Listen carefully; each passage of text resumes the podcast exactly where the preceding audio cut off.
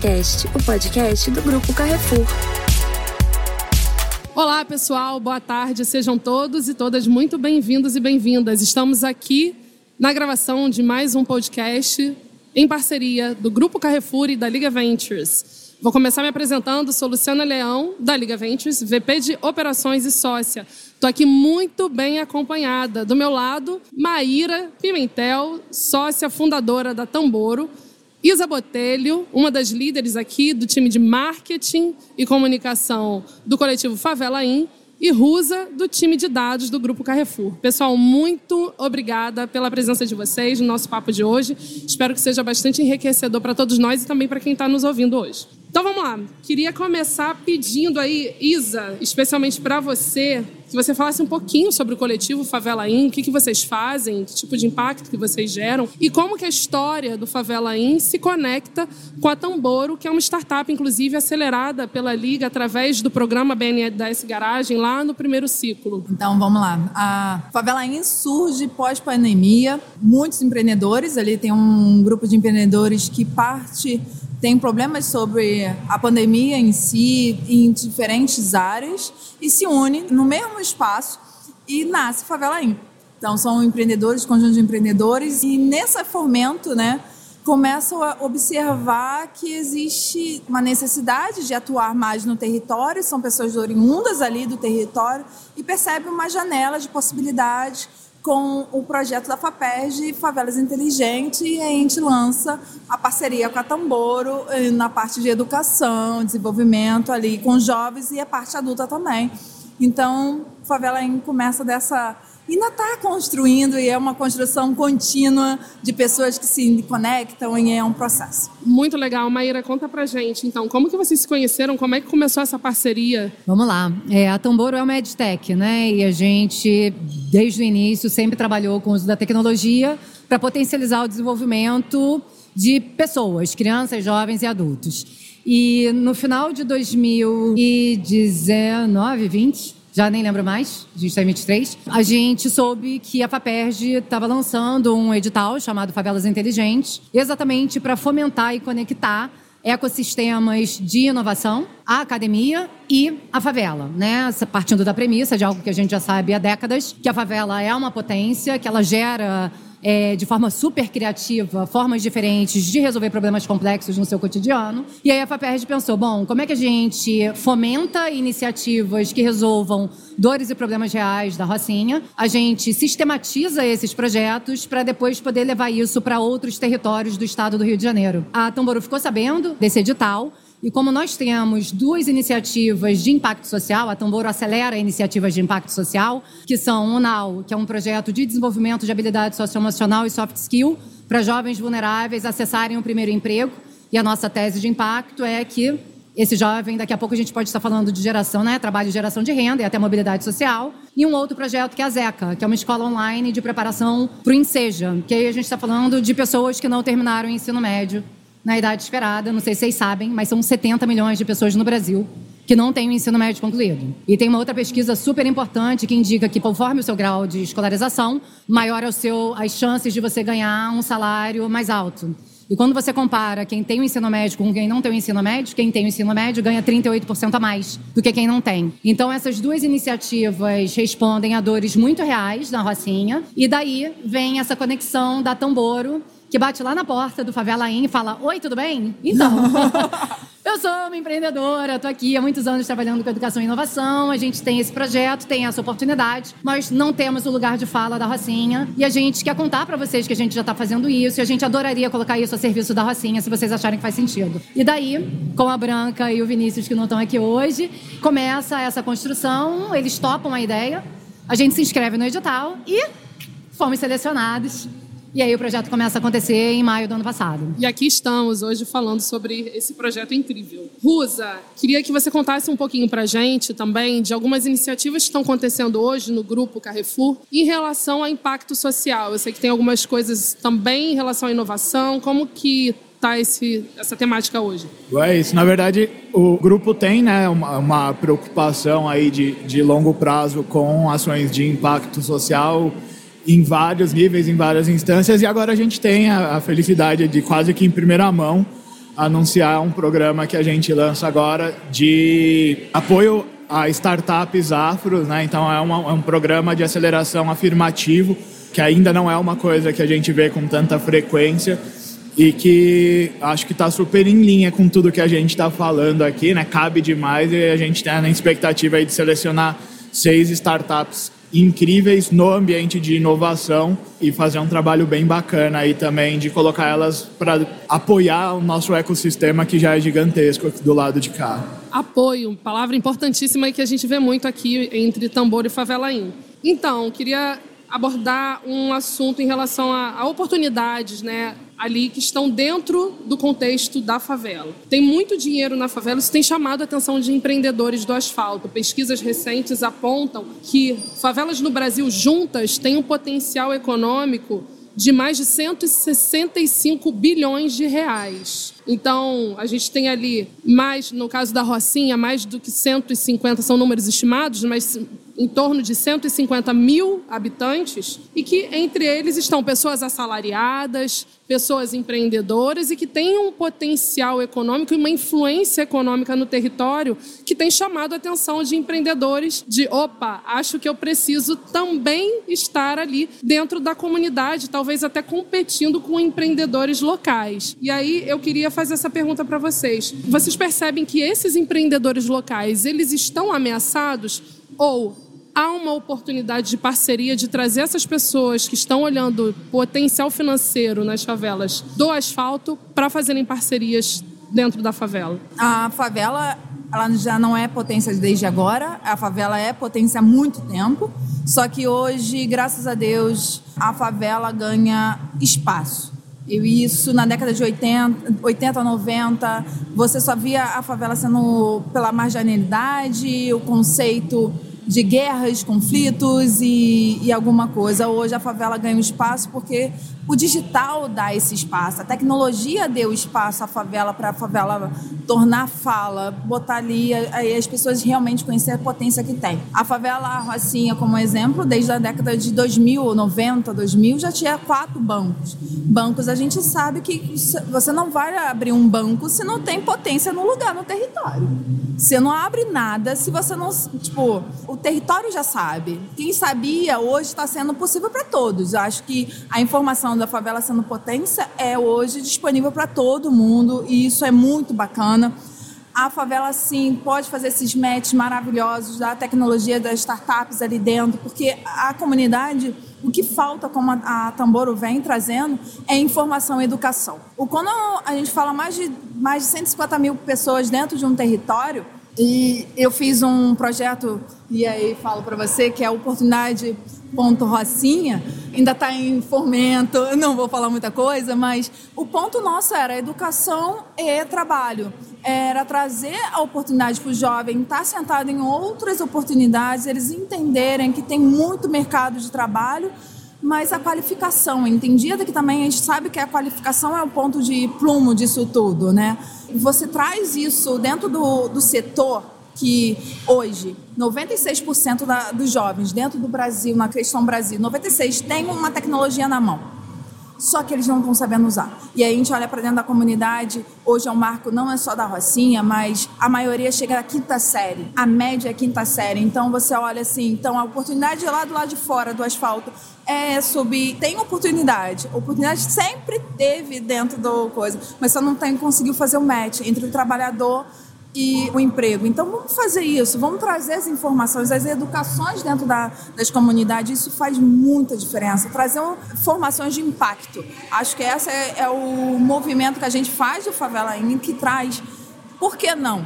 E acho que vocês, né, são a prova viva, são um exemplo de que dá para fazer esse tipo de parceria. Maíra, com todo o time de tamboro, que eu admiro muito, né, todo esse time, chegou com muita humildade, entendendo eu não tenho propriedade para falar com essa comunidade, eu não tenho lugar de fala aqui nesse espaço, mas há alguém desenvolvendo um projeto que eu acredito que tem match com o meu propósito, o meu valor, então por que não essa parceria? E aí nasce um casamento entre o asfalto e a favela para fomento, educação e desenvolvimento de líderes que, daquela comunidade. Eu acho que hoje é um ponto muito importante. Nada se desenvolve sozinho. A dor não é só minha, é dor é de outra pessoa também que não está ali querendo resolver o problema. Então, é contínua, é um parte-bola. Tipo assim, sabemos, olha só, no meu olhar, aquela do seis olhar para o nove. Todo mundo olha de um olhar diferente. Então vamos tentar juntos promover alguma coisa bacana, promover o espaço. Eu acho que acho que esse é o território melhor de tudo.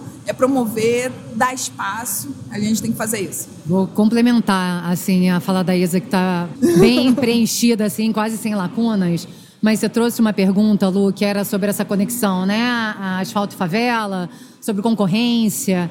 E dado assim as dimensões continentais do Brasil, né, 200 milhões de brasileiros, 70 milhões de pessoas sem ensino médio, a quantidade de pessoas que hoje vivem em favelas, periferias, em territórios que são muitas vezes pouco olhados, né? É, isso, historicamente, no país tem uma intencionalidade, isso não é à toa. E a Isa traz a questão da tecnologia, né, como um elemento de oportunidade muito legal. Eu, como empreendedora de impacto, que acredito assim visceralmente na potência da tecnologia como oportunidade, é exatamente isso. Como é que você rompe fronteiras, rompe escalas e consegue levar conteúdo, metodologia e oportunidade de altíssima qualidade para quem historicamente menos tem acesso. Porque não tem outra forma da gente, falar de desenvolvimento econômico e social no Brasil se a gente não encurtar esse tempo, né? E aí é isso mesmo, é entregar mais para quem historicamente recebeu menos. Então, quando a gente vai lá e levanta a mão e fala, cara, olha só, que foi com a Branca, né? Eu falei, olha, eu quero me apresentar, o Aranha fez essa conexão. Você não me conhece? Vou tentar aqui me apresentar, Twitter Message, né? Assim, quem eu sou, um pouco da minha história, e tô aqui te dizendo, eu adoraria fazer isso com vocês, mas isso só vai fazer sentido se vocês identificarem que essa dor existe na Rocinha e se vocês acreditarem que, de fato, a gente vai poder contribuir. Porque o ponto de partida desse processo é o território. Né? A legitimidade não está na Maíra com seus 20 anos de experiência, com os 10 anos. Não é, não, isso, né? O que importa é, cara, e aí? Branca, Vini, galera do coletivo, é uma dor? educação, juventude, trabalhabilidade. Né? Quando você fala de primeiro emprego, o que o RH responde, é, isso é uma pesquisa da Cato de alguns anos, né? 48% dos jovens não conseguem a vaga de emprego por questões comportamentais e de atitude. E quando a gente fala de comportamento e atitude, a gente está falando de habilidade socioemocional e de soft skill.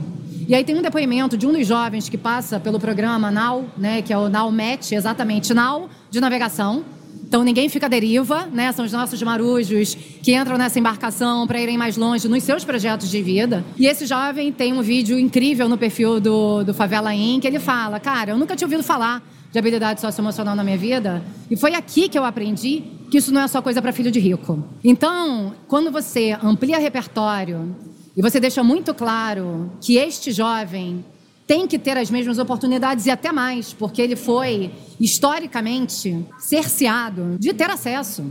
Né? Então, não me venha falar de meritocracia quando as pessoas não estão partindo do mesmo lugar. E essa que é a nossa intencionalidade, né, como empreendedoras de educação e de impacto social, e eu entendo, e foi esse grande encontro que a gente teve com a galera do coletivo, né? A quem eu, assim, faço muitas referências, assim. Eu me sinto muito prestigiada, privilegiada da Branca e do Vini terem tido essa escuta, de terem acreditado naquela oportunidade que estava surgindo. O coletivo era um grupo de amigos do território que estavam se juntando por acreditarem na potência da favela e que dentro dessa nossa parceria eu falo assim, isso aqui é para vida, sacou? Isso é isso não é só CNPJ, né? Isso aqui já virou relação de CPF. E o que a gente puder fazer para um suportar o outro, estar a serviço do outro para a gente ir mais longe, a gente fará, né? Então, é, eu acho que essa espírito empreendedor, seja do asfalto, seja da favela, no final do dia, tá todo mundo na mesma cidade, estado, país, e se a gente não se juntar para resolver problema complexo, a gente não vai chegar em lugar nenhum, né? Eu quero aproveitar uma, uma fala sua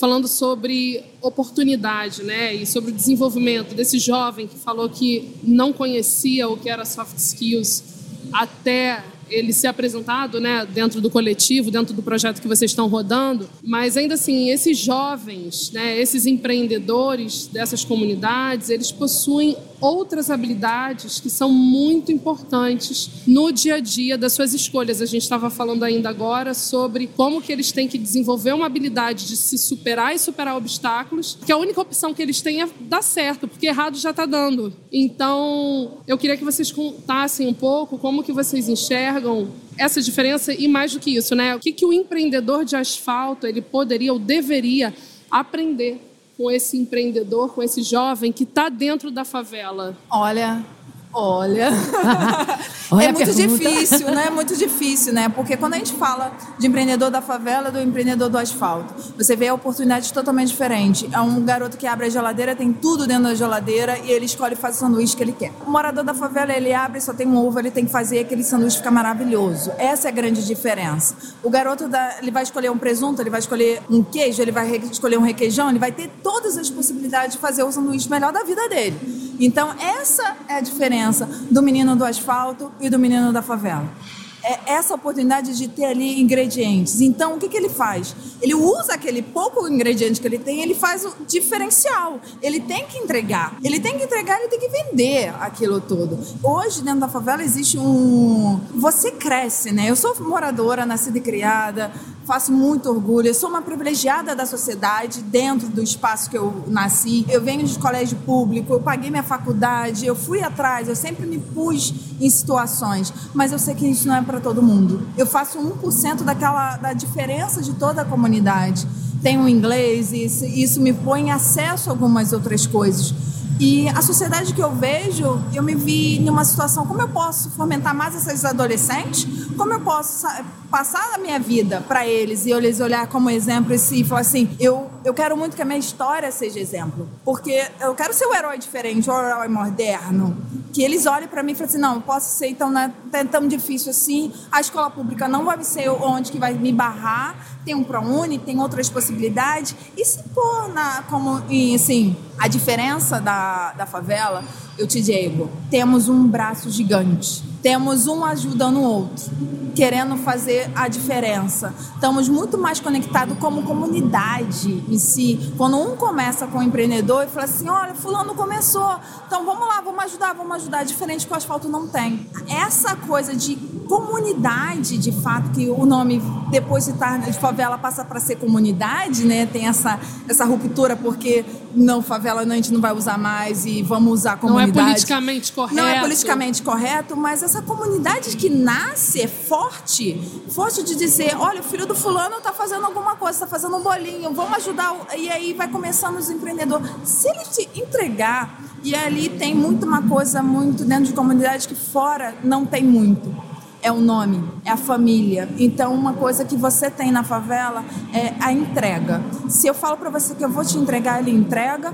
E uma, uma coisa que ele não tem, e que do lado de fora todo mundo tem muito mais do- e não se percebe, é o crédito. Então, ele isso com o nome dele o crédito da praça. Se ele entrega, as pessoas vão saber e vão consumir mais e vão fazer coisa. Então, o asfalto não tem esse crédito. Ele precisa provar que ele é provém de alguma coisa, que ele está ali entregando. Então, o crédito dele vai começar a acontecer. Ele tem um nome. Se o nome dele ficar sujo, o que, que ele perde? Crédito, ele perde espaço, ele perde tudo. Aqui fora não acontece isso. Se você tá com o nome sujo, ah, tá bom, tô apertando a mão de outro e o outro tá apertando a mão e aí tá me dando outra oportunidade, eu abro conta em outro banco. Se o pobre tem uma conta suja, ele não abre por conta. Ele não consegue espaço. Então, quando a gente fala dessas diferenças de empreendedor, ele tem que dar certo. E, e também, o empreendedorismo começa, é, é um de ser necessidade, né? Sustentabilidade, né? Gente passa de necessidade. Eu preciso pagar uma conta, eu preciso botar uma comida na mesa, eu preciso. E diferente de inovação,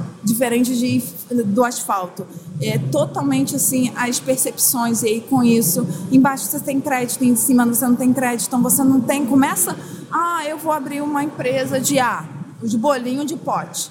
Eu tenho 20 reais no bolso. Eu vou ali no mercadinho, compro os material e vou vender o que eu tenho. E aí vai fazendo. Ele vai com um processo assim, vendendo, comprando, vendendo, comprando, vendendo, comprando, ele vai crescendo. Então, a possibilidade de feio é muito baixa, porque ele está ali no, no processo. É diferente do, do asfalto, que ele precisa olhar esse MVP. É isso. O papelado já está acostumado com a MVB há muito tempo. Há muito tempo. Acho que os empreendedores. É, é, não quero delimitar né, uma linha de corte, empreendedor de asfalto, ah. de favela. Eu sei que eu perguntei sobre isso, mas é porque tem skills que eu vejo na favela, pelas pessoas que eu conheço, obviamente também não tem um lugar de fala, mas que é a capacidade primeiro, de superação, porque você não tem alternativa. Como você falou, se eu abro a geladeira só tem ovo, aquele omelete tem que dar certo. Não tem outra opção, porque senão eu fico sem jantar. Então, a capacidade de superação, de resiliência também é muito forte. E tem um outro lado que é, de repente, a, a, é, aquele empreendedor que tem um pouco mais de lastro financeiro, ele pode se dar o luxo de fazer um planejamento, de analisar os riscos, de fazer um teste e voltar atrás e investir um pouco mais. Quando o empreendedor ele não tem e mais do que não ter, ele precisa que aquilo vire um sustento mais rapidamente, ele não pode se dar o luxo de perder tempo. Ele tem que fazer tempo dar é dinheiro. muito é, rápido. É um senso de urgência, tempo é né?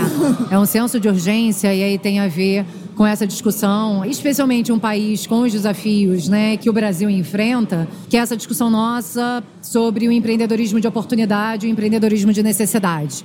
Porque eu estou empreendendo com a Tambor há 10 anos.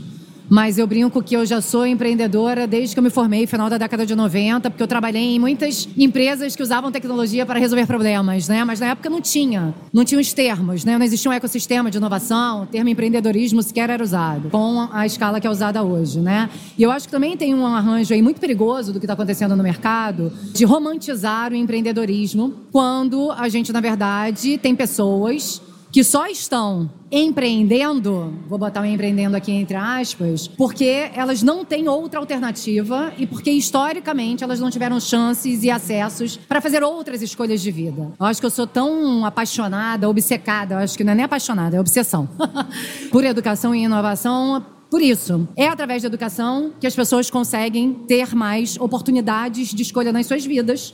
Consequentemente, elas podem ter mais liberdade de ir e vir. Na hora que você não garante isso, você começa a limitar. Então, essa discussão do empreendedorismo de oportunidade versus o empreendedorismo de necessidade, eu empreendi por crença e por oportunidade. E eu tenho certeza que existem milhares de pessoas nesse país com ideias maravilhosas, disruptivas, incrementais, o nome que a gente queira dar, dentro das favelas do país, porque são essas as pessoas as mais criativas, porque dentro da escassez elas conseguem criar soluções para resolver problemas do seu dia a dia, para sobreviver. E eu fico imaginando se essas pessoas tivessem acesso a 10% do que o mínimo de percentual desse país, né? Eu brinco que é o PIB do país, que tem acesso, se as pessoas tivessem tido acesso a isso, né? Então, eu acho que o empreendedor do asfalto, ele tem, amiga, que fazer um masterclass com quem está dentro da favela. Assim, o que a gente tem para aprender, cara, não está no gibi, né? Eu brinco, uma vez eu trabalhei com um educador que ele falava, Maíra, a gente tem dois ouvidos e uma boca, não é à toa, né? A gente precisa escutar mais e falar menos. Então, uma das coisas que eu aprendi ao entrar numa escola e o que eu aprendi agora, eu já tive, desenvolvi vários projetos em diferentes favelas. E uma das coisas que eu mais aprendi é se cala, escuta, olha para o que você tem de ativo e coloca o seu ativo a serviço dessa galera. Porque se você conseguiu chegar lá, se você conseguiu subir, ascender e chegar em algum lugar, como é que você dá a mão para né, a minha teoria está é, aqui na blusa, né? Um só, uma sobe e puxa a outra, falando de gênero. Mas eu acho que essa é a nossa lógica, né, Isa? Assim, como é que um sobe e puxa, um sobe e puxa, um sobe e puxa. Porque na hora que todo mundo estiver lá, aí sim a gente vai estar falando de um país, uma sociedade. E aí as empresas têm que estar conectadas com isso o tempo inteiro, né? Se você não tiver pessoas que estejam aptas a tomar decisões e a consumir da melhor forma possível para que elas sejam mais longevas, para que elas tenham maior qualidade de vida, né? Não é então falar de comida qualquer comida. Eu tô falando de comida saudável, cara. Porque também tem essa essa dinâmica muito perversa, né? Ah, não, então se isso daqui é uma doação, ou se eu estou fazendo isso daqui para quem tem menos, então tá bom, então tô dando essa blusa daqui que eu não quero mais usar, não. Sabe? Porque ela tá, ela tá esgarçada. Não, meu amor, você vai dar aquilo que é bom. Porque se você gostaria de receber algo bom, na hora que você está pensando em se relacionar com outro, você também tem que pensar algo bom. Mas é um conceito hoje muito trivial, né? O que, que eu te dou? Se eu faço uma, um buquê de várias rosas, eu te dou o lixo. E isso foi muito muito social. As pessoas doavam lixos. É isso aí, isso é uma loucura. Restos. É. E então, quando você vê uma comunidade do nada usando aquilo, tudo bem. Ah, não, deu uma, deu uma coisinha, deu uma coisinha. Mas isso não é mais isso. A sociedade, você usaria? É, você não tem- comeria? não tem mais espaço para Acho isso. que né? chegou esse momento de, de, de se questionar. se questionar. Infelizmente, nosso tempo está acabando, mas eu queria, antes de terminar, uma última perguntinha aqui para todos vocês, todas e todos. A gente falou bastante sobre o impacto de desenvolver essas pessoas, né? principalmente esses jovens empreendedores de comunidade. É público notório que há um impacto não só nesse território, mas há um impacto para o desenvolvimento econômico da cidade do- e do país, né? Então, isso de fato pode mexer o ponteiro econômico e social, o que nos leva a outro patamar de desenvolvimento. Tendo isso posto, isso já é realidade, já é conhecido. O que, que falta para, de fato, acontecer? Eu acho mais incentivos. Mas não é só incentivo, ah, vamos fazer. É de fato botar a mão hand-on, sabe? Não adianta falar, ah, a, a favela é potência, se a, se a favela não tem dinheiro dentro, se ninguém investe, se não bota dinheiro, a favela precisa, não faz projeto sem dinheiro. Vamos parar de pensar que ser voluntário é um projeto de ONG, não gasta dinheiro, gasta dinheiro porque você paga pessoas. É diferente do que ser business. Business você vai ter lucro, a diferença de ONG não vai ter lucro, vai ser investido. E aí, graças a Deus, está saindo o impacto social, essa empreendedorismo de impacto social 2.5, desinve- investir dentro e dar esse fomento para algumas empresas. Precisa, as empresas não surgem sem nada, precisa dessa verba. Quando você tem um impacto de fato que precisa ter fazer impacto nas comunidades como está precisando, existe muita coisa para fazer ainda. E é precisa muito de investimento, tanto de governo, tanto de empresa, não importa. Não só falo pela Rocinha, falo por todas. Precisa de investimento, privado ou não privado, acho que é isso. E vontade. Vontade de querer entrar dentro da comunidade, vestir a camisa, entrar pelos becos. A favela está super aberta para receber Isso aí. todos. Acho que é isso. Eu acho que ficou o meu convite. Inclusive, né, Isa? Inclusive, a favela é aberta. Acho que todas as favelas são megas abertas. Se é para melhorar, por que não? Eu vou ah, dar meus centavos de contribuições finais aqui. Lu, eu acho, eu acho, não tenho certeza, né? É, sim, essa discussão está posta. Mas o fato da discussão estar posta do ponto de vista teórico não significa que ela esteja sendo realizada de fato na prática, né? Problemas complexos dependem de várias pessoas diversas, né? Depende de heterogeneidade para você ter diferentes perspectivas e a partir de diferentes experiências, repertórios e perspectivas, você ter ideias criativas para resolver problemas complexos, que são aqueles problemas que não têm única forma de ser equacionada, né? União de setor público, primeiro setor, com o setor privado, com os organismos, né? As organizações sociais organizadas. Então, primeiro, segundo, terceiro setor ou setor 2,5 quando a gente fala né, do, do negócio de impacto social, mas eu vou simplificar aqui em primeiro, segundo e terceiro setor. Eu acho que se não houver programas estruturados, eu acho que esse case do edital da FAPERJ é uma evidência muito legal disso, com mil desafios. Porque tudo que a gente traz de novo Junto com ele vem uma série de problemas juntos. Mas se a gente conseguir colocar a lupa do copo cheio e não do copo vazio, e identificar que tudo que a gente busca inovar e busca criar vai ter problemas naturais, intrínsecos, e não jogar o bebê. Sabe aquela, aquela metáfora, né? Ah, jogou a, a água da bacia junto com o bebê junto, né? Então, assim, às vezes você tem ótimas ideias que são mal implementadas e aí, a partir dali, aquilo passou a ser uma má ideia. O que a gente está vivendo no, no- no edital da FAPERJ, isso falado pela própria FAPERJ, de falar, olha, foi a primeira vez que a gente conseguiu criar um edital que conseguisse conectar atores totalmente diferentes, criando novos protocolos, porque você sabe que trabalhar com verba pública é um super desafio. Né? Você tem que pensar 35 mil vezes antes de falar, ok, vamos lá, vamos fazer essa aposta.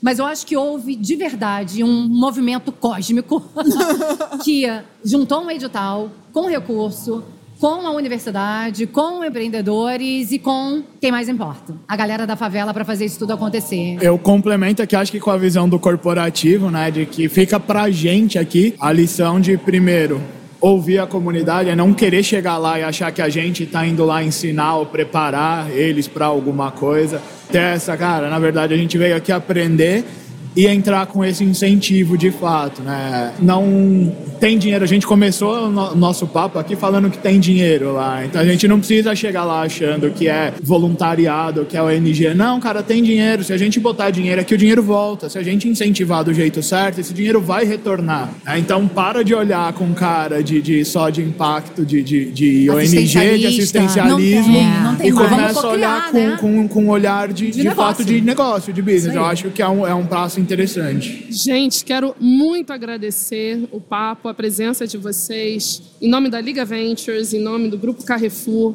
foi muito esclarecedor e muito urgente esse papo. Espero que as pessoas que ouçam também sejam impactadas, assim como nós. Muito obrigada, Maíra, Isa, Ruso e a todo o grupo aqui envolvido. Obrigada, gente. Foi um prazer. Você ouviu o Carrefas Cast, o podcast do Grupo Carrefour.